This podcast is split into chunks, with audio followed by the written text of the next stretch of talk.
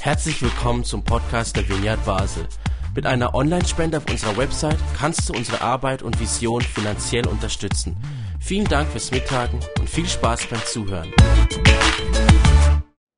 Heute halten wir diese Predigt zu viert. Das ganze Leitungsteam übernimmt einen Teil.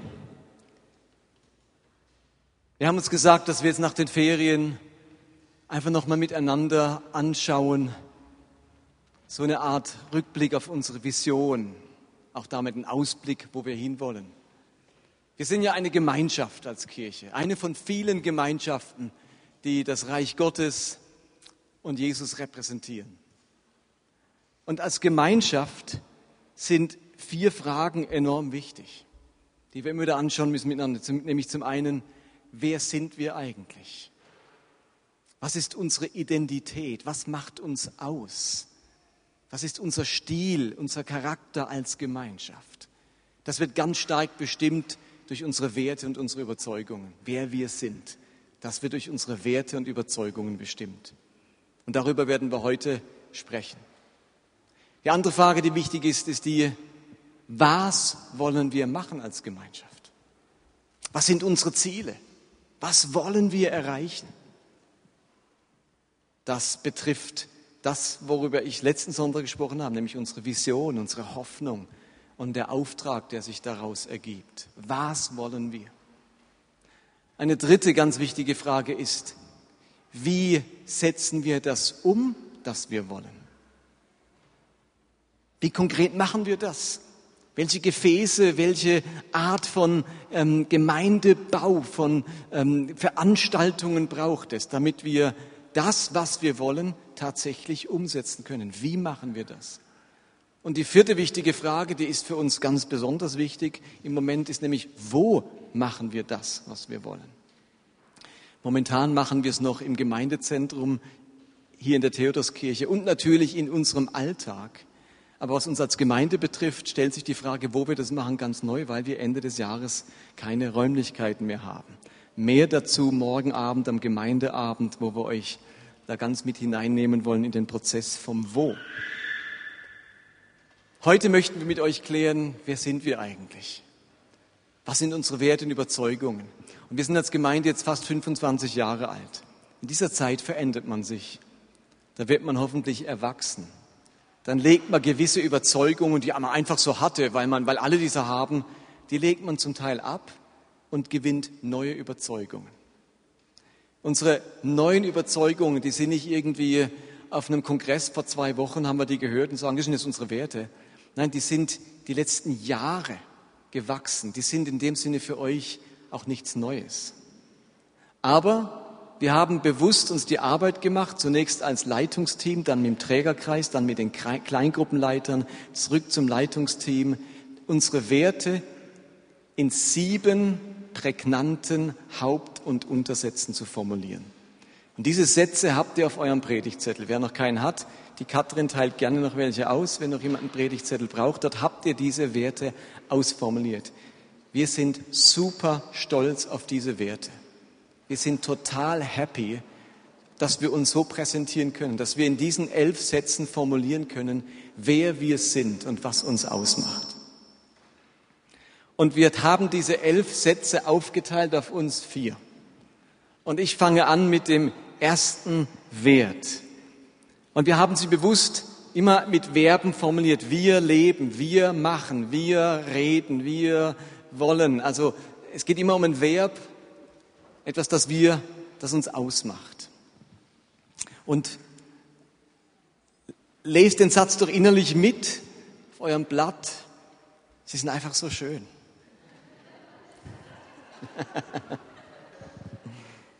Also der Feinschliff stammt von Esther. Sie hat sich wahnsinnig viel Mühe gemacht, Esther Bauer, ähm, uns zu helfen bei der Formulierung. Erster Wert, erste Überzeugung unserer Gemeinschaft. Wir leben außergewöhnliche Barmherzigkeit. Wir wollen, dass die Kirche der barmherzigste Ort der Welt ist. Wir leben außergewöhnliche Barmherzigkeit. Wir wollen, dass die Kirche der barmherzigste Ort der Welt ist. Davon sind wir zutiefst überzeugt. Wir haben gemerkt, dass die Offenbarung Gottes in der Person Jesus uns etwas deutlich gemacht hat. Gott offenbart sich in Jesus. Und wir sind davon überzeugt, durch diese Offenbarung, dass Gott wirklich die Liebe ist. Jesu Handeln, Jesu Reden macht Gottes Charakter sichtbar. So wie Jesus gehandelt hat, geredet hat, wurde uns klar, Gott ist ein zutiefst barmherziger Gott. Barmherzigkeit ist nicht nur eine glückliche Zwischenphase Gottes, wo wir zu Glück während dem Neuen Testament ist Gott barmherzig, aber er kann auch anders. Im Alten Testament war er ganz anders und in der Offenbarung wird er auch wieder ganz anders sein. Nein, Gott ist der Barmherzige. Gott ist Liebe. Gott ist nie anders, als er sich in Jesus gezeigt hat. Und wir haben ihn als den barmherzigen Gott entdeckt. Wer sein will wie Gott, der muss sich an dieser Barmherzigkeit im Umgang mit allen Menschen orientieren. Wir empfinden Gottes Barmherzigkeit für unser eigenes Versagen, unsere eigenen Brüche und unsere eigenen Unzulänglichkeiten. Und genau deswegen begegnen wir den Menschen um uns herum, egal welchen Geschlecht sie sind, Alters, Rasse, Nationalität oder Religion, mit derselben Barmherzigkeit, die uns widerfahren ist. Und wer nicht richtig barmherzig sein kann, hat wahrscheinlich noch nicht wirklich verstanden, wie barmherzig Gott mit ihm ist. Wir wünschen uns, dass wer den Menschen der Vineyard Basel begegnet, dass der wirklich dieser Barmherzigkeit begegnet. Es soll wieder deutlich werden, durch unsere Gemeinschaft und hoffentlich viele andere, dass Kirche der Ort ist, an dem man am allermeisten mit dieser Barmherzigkeit, mit liebevollem Umgang, mit Vergebe und Annahme rechnen kann. Das darf niemand besser können als die Kirche Jesu. Das ist unsere erste Überzeugung.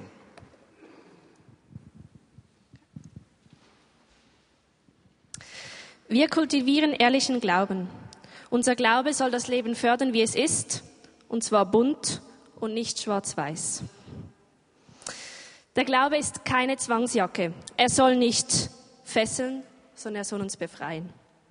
Wir glauben, dass der Glaube nicht dazu führen soll, etwas zu verstecken, etwas zu spielen, sondern dass er ähm, frei machen soll, dass man ehrlich sein kann, dass das, die Ehrlichkeit hochgehalten wird. Angst soll nicht gefördert werden und es darf kein Doppelleben entstehen, nur weil man glaubt. Wie schade wäre es doch, wenn Christen eine Maske tragen müssten. Wir sind eine Gemeinde, in der sich niemand verstecken soll. Wir möchten ehrlichen Glauben fördern und das bedeutet, dass man Fragen, Zweifel, Fehler, Andersdenken und so weiter einen Platz geben soll. Glauben soll das Leben fördern und das Leben ist nun mal nicht schwarz-weiß, sondern sehr, sehr bunt. Wir glauben, dass die simple Frage, ob etwas richtig oder falsch ist, der Sache oftmals nicht gerecht wird. Wir möchten einen Umgang mit der Bibel pflegen, der tiefer gräbt, der eine Sache verstehen will und Gottes Absicht dahinter herausfinden möchte. Dieser Wert hängt etwas damit zusammen, was Martin uns jetzt noch erläutern wird. Und das ist unser dritter Wert, unsere dritte Überzeugung. Wir orientieren uns an ethischen Prinzipien. Wir sind keine Moralapostel und handeln nach biblischer Ethik. Ich sage es nochmal, wir orientieren uns an ethischen Prinzipien. Wir sind keine Moralapostel, sondern handeln nach biblischer Ethik. Von Christen hat man ganz oft das Bild des Moralapostels. Leute, die sich für etwas Besseres halten und ganz hohe moralische Maßstäbe an sich und an andere vor allem anlegen, an denen sie selbst gleichzeitig auch immer wieder scheitern. Christliche Moral war in der Kirchengeschichte auch ganz oft Doppelmoral. Und zudem ändert sich Moral ständig in unserer Gesellschaft. Was vor 100 Jahren für Christen noch strengstens verboten war, das geht heute problemlos. Wir merken, dass Moral, also in anderen Worten die Fülle an Geboten und Verboten, dass Moral Menschen nicht wirklich verändert und in Menschen nicht wirklich den Charakter formt, der den Charakter Gottes abbildet. Habt ihr das auch schon erlebt? Eine Unzahl Gebote ändert am Charakter ganz wenig. Was wir vielmehr brauchen, ist Ethik. Die unterscheiden wir deutlich von Moral. Ethik ist für uns nicht das einzelne Detailgebot, dieses konkrete Du sollst oder du sollst nicht, sondern Ethik ist für uns das göttliche Prinzip, der göttliche Wert, der göttliche Leitgedanke, aus dem heraus zu jeder Zeit und in jeder Gesellschaft die entsprechenden Gebote und die entsprechende Moral entsteht, damit sich in Menschen tatsächlich der Charakter Gottes abbilden kann, der Charakter Gottes wachsen kann. Was gleich bleibt über alle Zeiten, über alle Gesellschaften hinweg, das ist Ethik. Was sich verändert und immer wieder neu geboren werden muss aus dieser Ethik, das ist unsere Moral, unsere einzelnen Gebote und Verbote. Als Vineyard orientieren wir uns an dieser Ethik und vermeiden es, den moralischen Hammer über den Köpfen unserer Mitmenschen zu schwingen. Ethik ist unglaublich wichtig, Moral auch, aber Moral muss sich ableiten von dieser großen Ethik, die wir in dem Leben und in den Worten Jesus finden. So viel zur Ethik. Ein nächster Wert. Wir erkennen Gottes Wesen in Jesus. In der Bibel ist Gott nie anders, als er sich in Jesus Christus gezeigt hat. Unser großes Vorbild, wonach wir uns richten, wonach wir streben, nachdem wir uns ausrichten, wonach wir uns orientieren als Christen, als Gemeinde, ist nicht in erster Linie eine, eine theologische Ausrichtung, ist nicht irgendeine Idee, ist nicht eine Strategie, sondern ist eine Person ist Jesus Christus. In Jesus sehen wir, wie Gott ist, was Gott will, wer Gott ist. Und das ist der Kern unseres Glaubens. In der Bibel lesen wir, dass Jesus das sichtbare Gold, das sichtbare Bild eines sonst unsichtbaren Gottes ist. Dass die ganze Fülle von Gott in diesem Jesus gewohnt hat und in diesem Jesus sichtbar wird.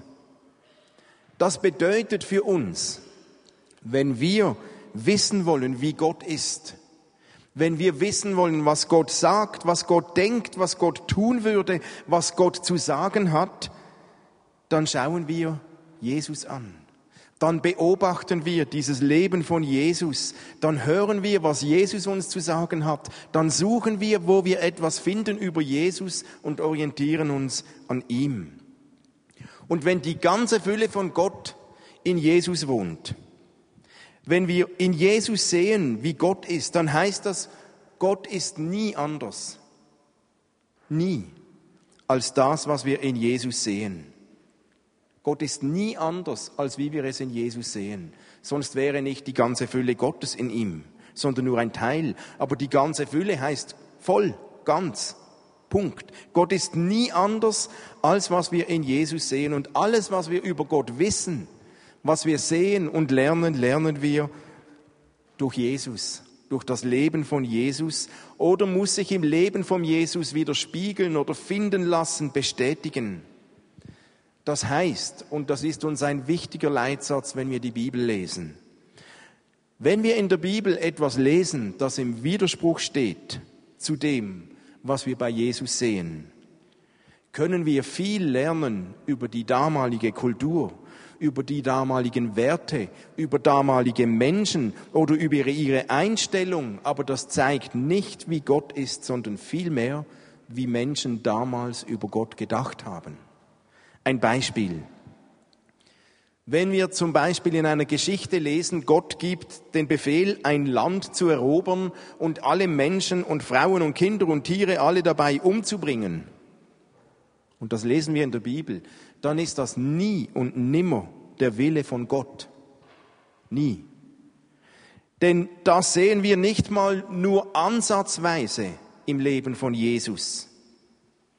Vielmehr zeigt diese Geschichte, dass damals Menschen alles versucht haben, um bei Gott Rückendeckung zu finden. Für alles haben sie Gott verantwortlich gemacht oder wollten sie Gott verantwortlich machen. Und das waren Absichten, Ansichten, Gedanken von Menschen, aber nicht die Ansicht von Gott. Denn wir sehen bei Jesus nirgends einen solchen Gedanken. Vielmehr sagt Jesus, liebet eure Feinde, tut denen Gutes, die euch Böses wollen. Wir wollen also, wenn wir von Gott Bestätigung suchen, in erster Linie im Leben von Jesus suchen und uns daran orientieren, was wir bei ihm entdecken.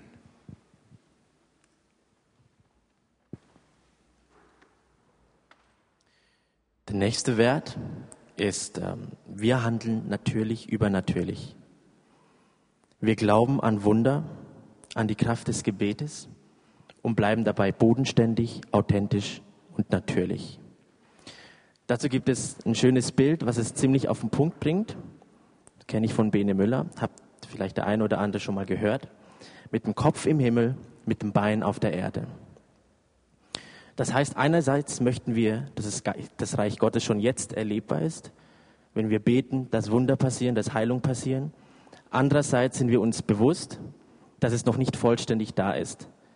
Also es kann sein, dass wir beten und keine Heilung passiert. Im Neuen Testament gibt es ein spannungsvolles schon jetzt und noch nicht. Warum das manches schon jetzt passiert oder noch nicht, wissen wir nicht. Aber wir sind Gottes Kinder und sind mit seiner Vollmacht ausgestattet und möchten in dieser Vollmacht und Fülle agieren und diese für uns beanspruchen. Gott ist derselbe gestern, heute und morgen und wir glauben an seine Kraft. Dennoch passieren nicht alle Verheißungen schon jetzt. Und eine einseitige Überbetonung vom Natürlichen oder Übernatürlichen lässt unseren Glauben kranken. Aber genau mit dieser Spannung möchten wir umgehen und die Balance finden, damit wir gesund glauben und handeln können. Wir möchten nämlich einen authentischen und echten Glauben haben und einen sehr natürlichen, zugänglichen Umgang mit den himmlischen Dingen pflegen. Der Umgang mit dem Übernatürlichen soll nicht befremdlich wirken, sondern natürlich und selbstverständlich. Ich darf auch gleich den nächsten Wert machen. Das ist einer meiner Lieblingswerte. Wir geben unser Bestes. Mitarbeit aus ganzem Herzen ehrt Gott und inspiriert Menschen. Ich lese euch kurz ähm, einen Bibelvers vor, wo ich finde, der das sehr gut zum Ausdruck bringt. 2. Chronik 5, Vers 12. Alle, die ihre Bibel haben, können sie jetzt zücken. Und alle Leviten, die Sänger waren, nämlich Asaf, Heman und Jedutun und ihre Söhne und Brüder, angetan mit feiner Leinwand, standen östlich vom Altar mit Zimbeln, Psaltern und Hafen und bei ihnen 120 Priester, die mit Trompeten bliesen. Und es war, als wäre es einer, der, der trompetete und sänge, als hörte man eine Stimme loben und danken dem Herrn. Trompeten wie aus einem Mund. Ihr könnt das gerne mal probieren, nur mit Sprechgesang. Zu zweit. Versucht mal zu zweit synchron zu, zu reden. Dann merkt ihr schon, wie schwer das ist. Und ich finde, mit 120 Personen, wow, haben die das geschafft, wie aus einem Mund. Und das schafft man nur, wenn man sein Bestes gibt. Das schafft man nur, wenn man wirklich aus ganzem Herzen dabei ist. Und das inspiriert mich. Und die Frage ist, inspiriert dich das auch, wenn du jemanden triffst, der etwas saugut macht? Inspiriert dich das? Bist du davon erstaunt? Findest du das schön? Und Gott ist ein Künstler. Seine Schöpfung und die unermessliche Vielfalt darin ist der Beweis, dass Gott ein Künstler ist, ein Erschaffer. Es ist Kunst in der Schönheit seiner Schöpfung. Er hat nichts einfach halbherzig gemacht, sondern mit viel Liebe zum Detail. Das sieht man auch in den verschiedenen Pflanzen. Keine Pflanze ist wie die andere die verschiedenen Menschen, kein Mensch gleich dem anderen, die DNA. Liest einfach mal die Bibel, die Schöpfungsgeschichte. Ist wirklich, Gott hat so viel Liebe und so viel Energie darin investiert. Gott ist ein Künstler. Und ich bin auch Künstler. Als Musiker spricht mich das sehr an, dass Gott auch Künstler ist und ähm, dass Gott Musik liebt und dass wir in Ewigkeit Musik machen werden. Zurück zu unserem Hauptsatz. Mein innerstes Bestreben ist es, das Beste, was ich habe, in die Waagschale zu werfen. Wichtig ist dabei, dass wir unser Bestes nicht an der Leistung oder Qualität des anderen messen, sondern an unserem Herzen. Wie stark, wie leidenschaftlich und wie fleißig ist mein Herz bei der Sache, die ich für Gott tun möchte. Das heißt, wenn ich etwas für Gott mache, wenn ich irgendwo mitarbeite in der Kirche, in der Gemeinde, dann gebe ich mein Bestes, denn es ehrt Gott. Es ist sein Wesen, immer sein Bestes zu tun. Und ich möchte seinem Wesen immer mehr gleichen.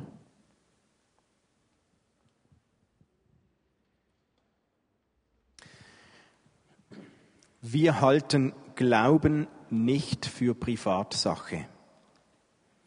Liebevolle Gemeinschaft ist das beste Umfeld, um menschlich heil zu werden und zu wachsen.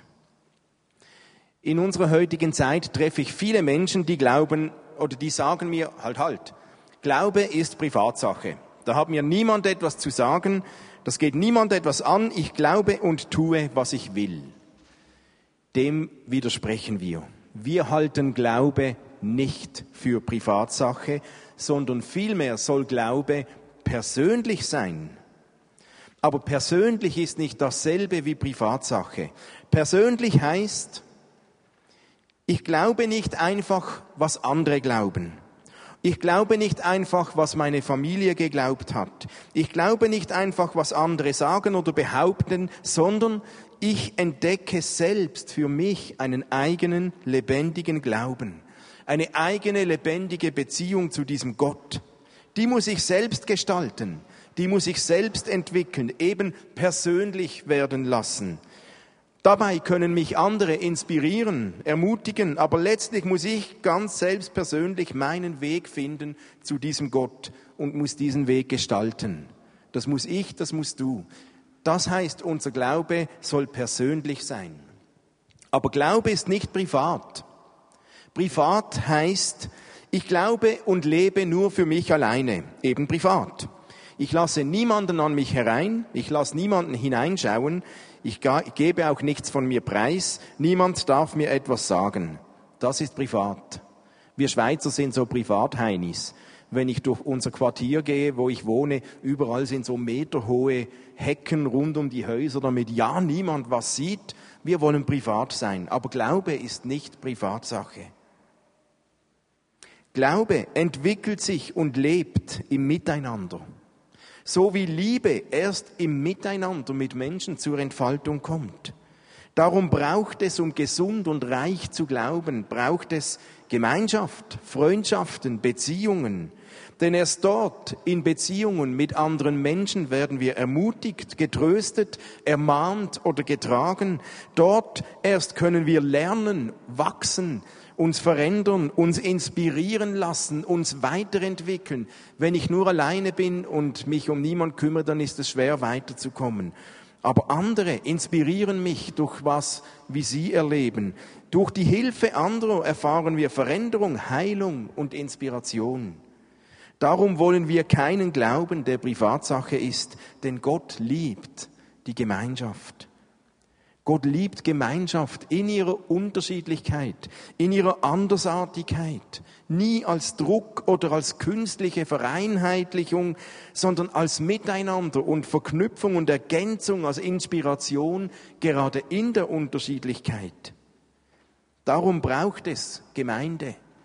Darum braucht es Kirche, darum braucht es Freunde und Gemeinschaft, denn alleine verkümmert der Mensch, der Glaube letztlich auch und auch die Liebe zu Gott. Aber Gott wünscht sich, dass wir wachsen, dass wir uns entfalten, dass wir uns verändern und das im Kontext mit anderen Menschen. So ist Glaube nicht privat, aber persönlich.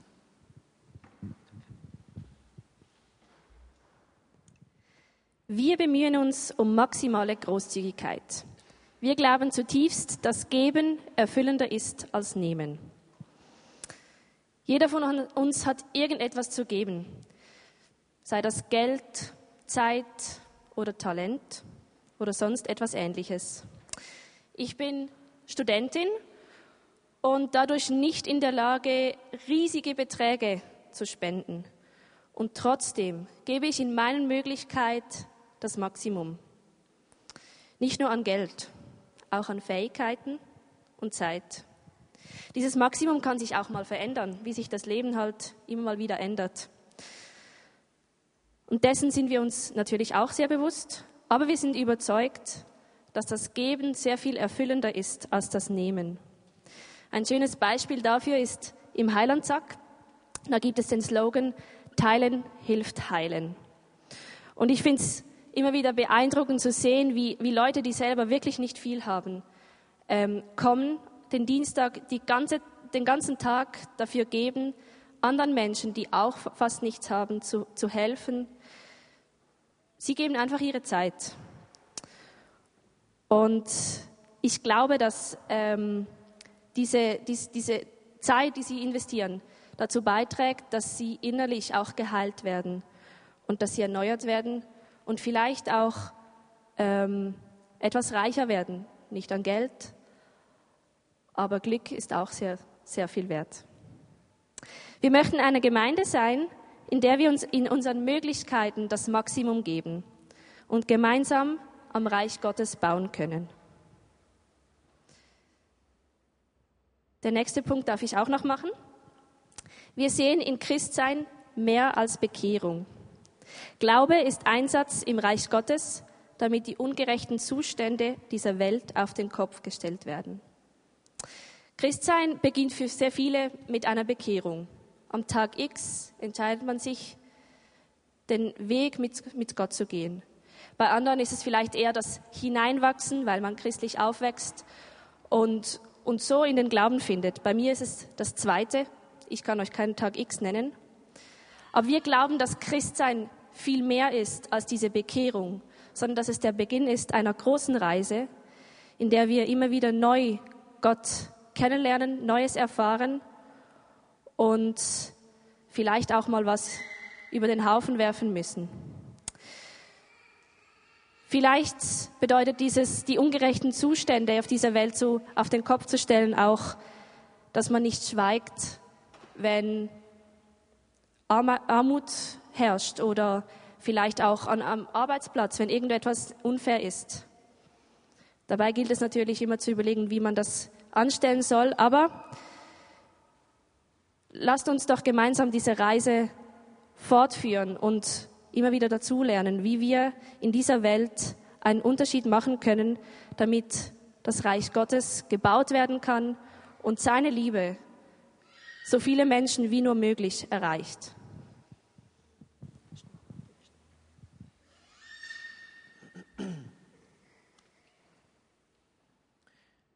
Wir stehen für eine zugängliche Kirche. Wir wollen eine Kirche, die in Erscheinung, Inhalt und Handeln relevant ist für ihr Umfeld. Das war spannend, im Leitungsteam und Trägerkreis kam das raus, dass dieser Wert für ganz viele sehr wichtig ist. Und ein guter Gradmesser finde ich folgende Frage. Wenn es die Vineyard Basel nicht mehr gäbe, würde das irgendjemand in der Stadt überhaupt merken? Unser Ziel und unsere Hoffnung ist es, diese Frage mit Ja beantworten zu können. Denn wir möchten keine weltfremde Oase sein, wir möchten nicht irgendwelche Heilige in der Kirche sein, die sich nur um sich selbst drehen. Wir möchten uns mit Themen beschäftigen, die aktuell und relevant sind und aktiv werden. Wir möchten offen für Neues sein und uns als Kirche sowohl äußerlich, also strukturell, als auch inhaltlich, theologisch weiterentwickeln.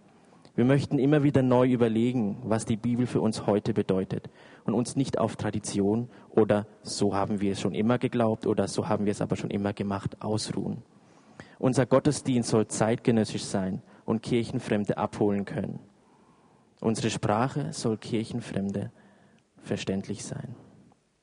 Wir möchten mit unserem Handeln die Probleme und Brennpunkte unserer Gesellschaft aufgreifen und verändern. Dieses Jahr haben wir das große Stichwort mit Gutem die Welt verändern. Wir sind nicht primär daran interessiert, für uns Christen eine Wohlfühloase zu erschaffen, sondern möchten, dass man Kirche neu erleben kann. Vorurteile gegenüber Kirchen möchten wir abbauen und neue Gefäße finden, die gesellschaftsrelevant sind. Über die Jahrhunderte hat die Kirche leider allzu oft ein schlechtes Bild abgegeben und sich vor den aktuellen gesellschaftlichen Problemen und Brennpunkten verschlossen. Aber wir möchten auf die gesellschaftlichen Fragen und Brennpunkte Antworten liefern. Es ist die Aufgabe der Kirche, darum zu ringen, wie wir als Kirche relevant für unser Umfeld sind.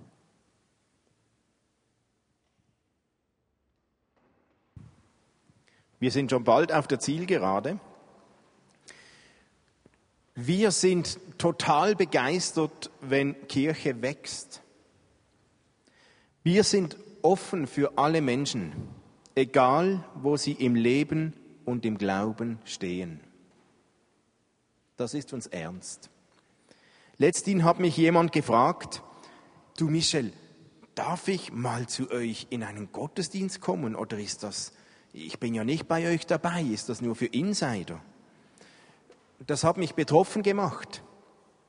Viele Menschen scheinen heute ein Bild der Kirche zu haben, das ist nur für Insider. Das ist, die wollen für sich sein, die wollen sich abkapseln. Da darf man nicht einfach kommen und wenn dann nur unter Druck, weil sie mir eine Gehirnwäsche aufdrücken wollen. Das ist nicht unser Bild von Kirche und so soll auch die Vineyard Basel nicht sein. Wir freuen uns immer sehr, wenn Menschen uns besuchen. Wir freuen uns, wenn wir Gäste haben. Und zwar nicht, weil wir dann wieder ein neues Missionierungsopfer haben, sondern weil wir gerne Gäste haben.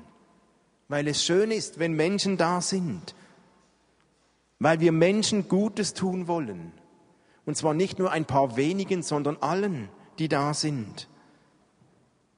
Dabei ist es uns wirklich egal, ob jemand willkommen ist oder nicht, ist uns egal, wo jemand im Glauben steht, ob jemand überhaupt im Glauben steht oder wo jemand in seinem Leben steht.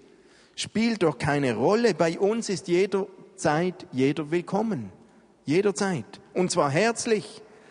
Man muss nicht zuerst richtig oder irgendwie konform glauben. Man muss nicht so glauben, wie wir das. Man muss nicht gut genug sein. Man muss nicht etwas darstellen, was man nichts ist. Man sollte auch nicht etwas verstecken müssen, was man ist. Bei uns soll man einfach herzlich willkommen sein. Punkt. Weil jeder Mensch, egal woher er kommt, was er lebt, welche Prägung er hat, wertvoll ist in Gottes Augen, wertgeschätzt und deswegen wollen wir auch Gäste und Menschen wertschätzen. Wenn uns jemand als inspirierend empfindet, wenn für jemanden unsere Vision Sinn macht, wenn jemand mithelfen, mithelfen will, wenn jemand sagt, oh, mit Gutem die Welt verändern, das finde ich cool, das will ich auch, dann ist er herzlich willkommen bei uns. Egal, was er sonst noch alles irgendwie glaubt, dann ist er willkommen, sich mit uns auf eine Reise zu machen. Wir träumen davon und sind begeistert, wenn da Menschen dazukommen, wenn Menschen zu uns kommen und sich diesem Ziel anschließen, wenn Menschen mithelfen, Gutes zu tun und so unsere Gemeinschaft wächst. Aber nicht erst dann, wenn wir alle gleich glauben. Hoffentlich passiert das nie. Sondern wenn es uns gelingt, Menschen zu inspirieren, wenn Menschen sich bei uns wohlfühlen, wenn wir Menschen Gutes tun können, wenn wir Menschen zeigen können, wer Gott ist. Und das können wir, je mehr Menschen können, kommen, desto mehr Menschen. Also bei uns ist jeder willkommen und wir sind begeistert, wenn das wächst, weil dann auch der ganze Pool wächst, der miteinander unterwegs ist, Menschen Gutes zu tun.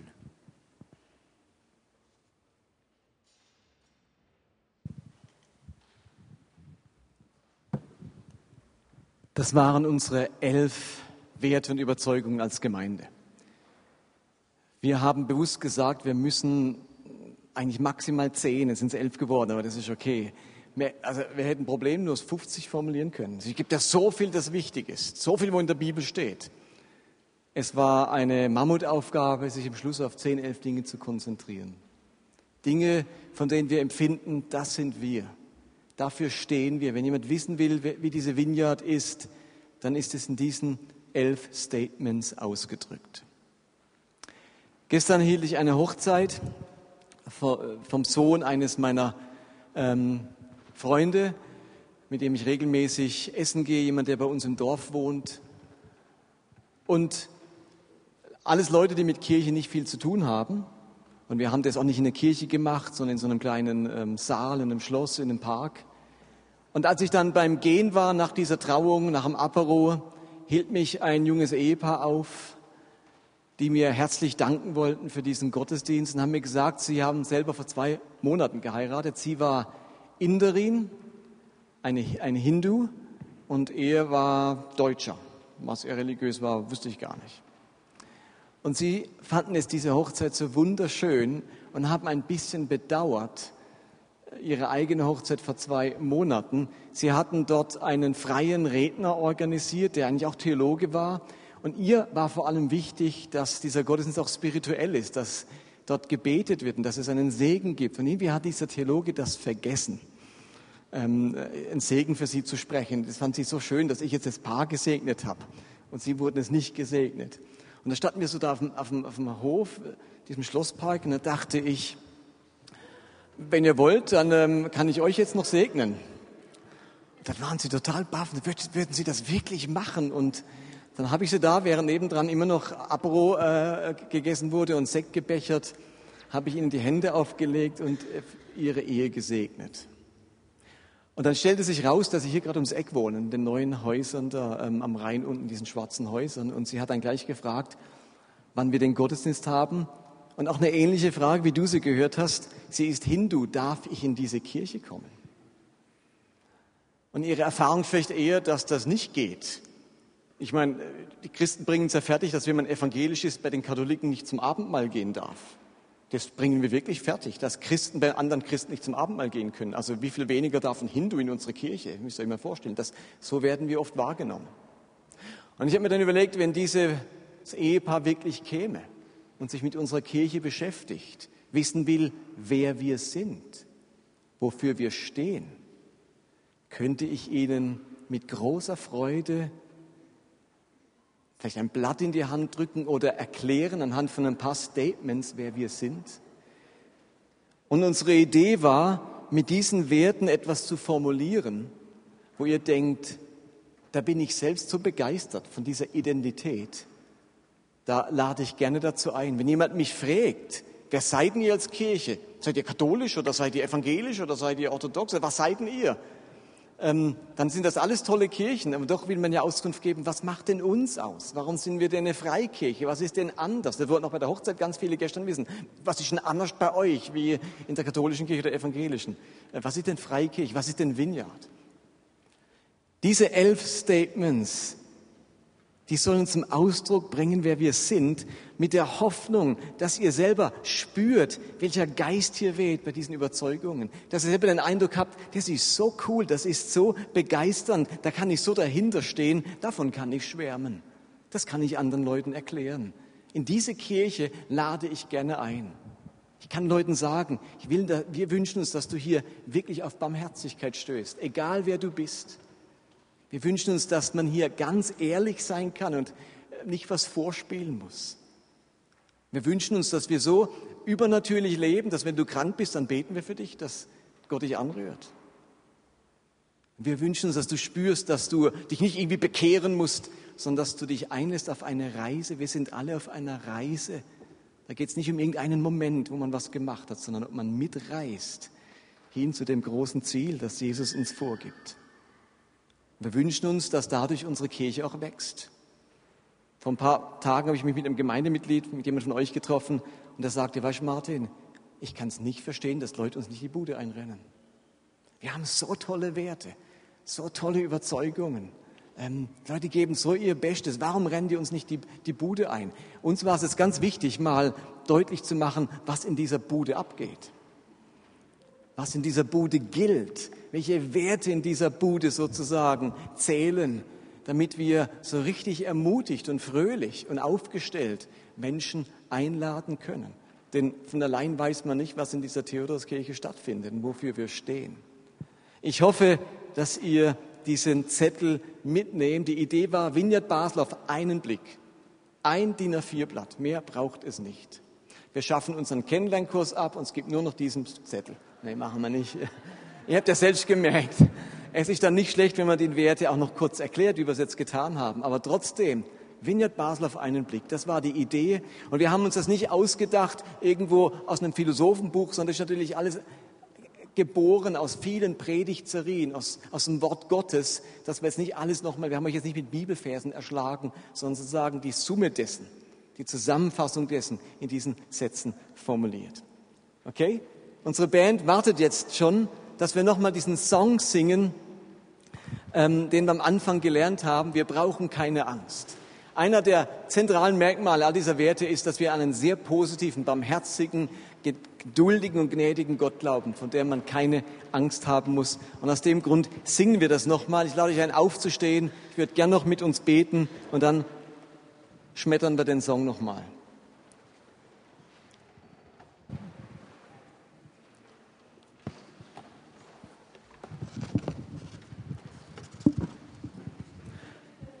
Himmlischer Vater, ich danke dir für all das, was in den vergangenen Jahren in unserer Gemeinde gewachsen ist. Wir sind nicht dieselben wie vor zehn Jahren. Dinge haben sich verändert. Du hast uns Neues offenbart, neue Überzeugungen. Und Herr, uns ist klar, Papier ist sehr geduldig. Da kann man vieles draufschreiben. Entscheidend ist, was wir wirklich leben. Welche Überzeugungen wir wirklich umsetzen. Und ich bitte dich, dass du uns dabei hilfst, zu Menschen zu werden, die diese Überzeugungen tatsächlich leben, ausstrahlen, dass ein Wohlgeruch von uns ausgeht, der etwas von dem widerspiegelt, was wir heute formuliert haben. Herr, ich bitte dich, dass Menschen, die dich nicht kennen und die eigentlich mit Kirche nichts mehr anfangen können, uns die Bude einrennen, weil sie merken, Kirche kann auch ganz anders sein und sich Menschen auf diese Reise machen, dich kennenzulernen und ein Reich zu bauen. Dazu segne uns der allmächtige Gott. Amen.